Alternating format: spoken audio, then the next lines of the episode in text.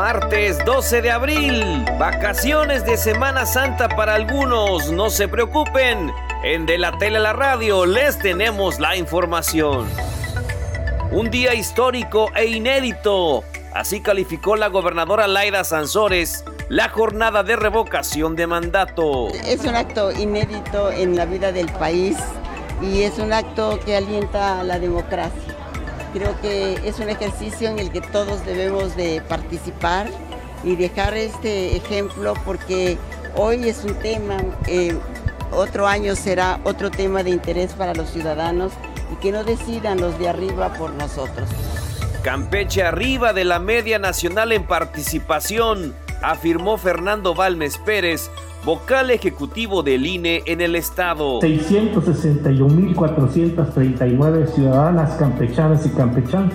De ellos, 184.011 participaron, es decir, el 27.80%, arriba de la media nacional, que es del 17.70. Tercer lugar está nuestro estado de Campeche. El presidente López Obrador agradeció a los más de 16 millones de mexicanos que se pronunciaron a su favor. Y por eso voy a seguir sirviendo hasta el último día de mi mandato. No me voy a pasar porque soy demócrata y no estoy a favor de la reelección.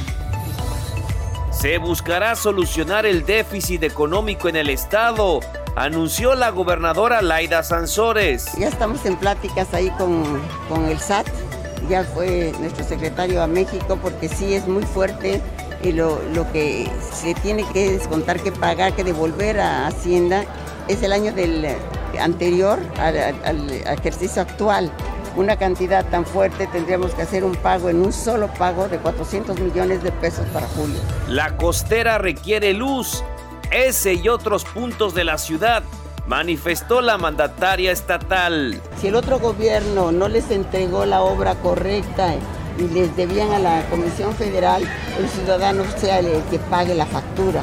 Por eso decidimos ponerlo en la costera, iluminarla y en lo que es el, camino a, a, Playa Bonita.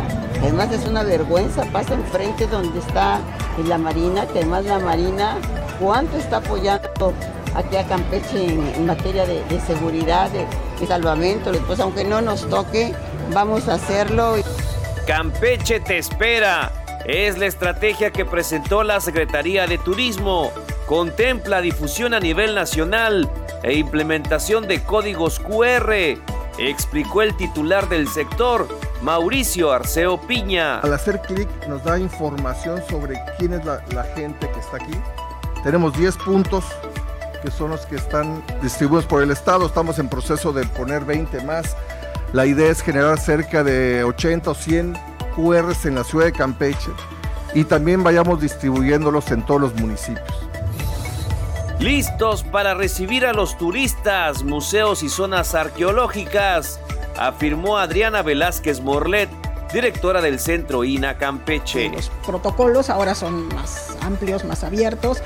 15 zonas arqueológicas, eh, tres museos. Eh, Soledad estamos a punto de abrirlo, yo creo que en un par de semanas abrirlo.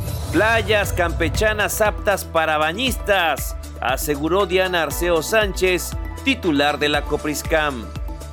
Desde luego estando en la playa, este, el, mecanismo de, de contagio es menor y el uso de gel mantengámoslo eh, vigente, así como el lavado de manos, mantener las playas limpias y la disposición de la basura, sobre todo hablando de quienes lleven cubrebocas, pues es muy importante para que no terminen en el mar.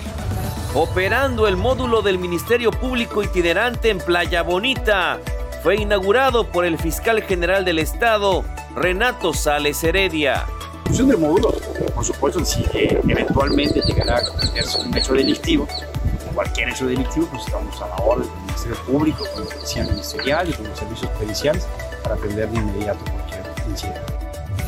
Jornada intensiva contra COVID-19 en todo el estado, del 12 al 30 de abril, para mayores de 18 años.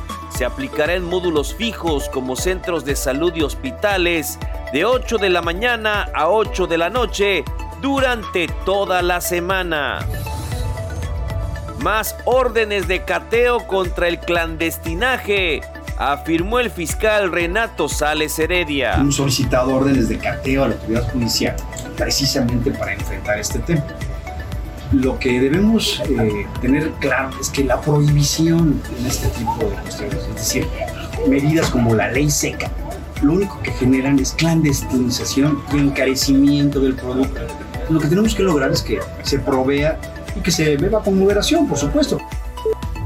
Con información de mis compañeros de TRC Noticias, la edición de Jairo Zip, un servidor Juan Ventura Balana Vilés, les agradecemos y les esperamos en la próxima emisión en De la Tele a la Radio.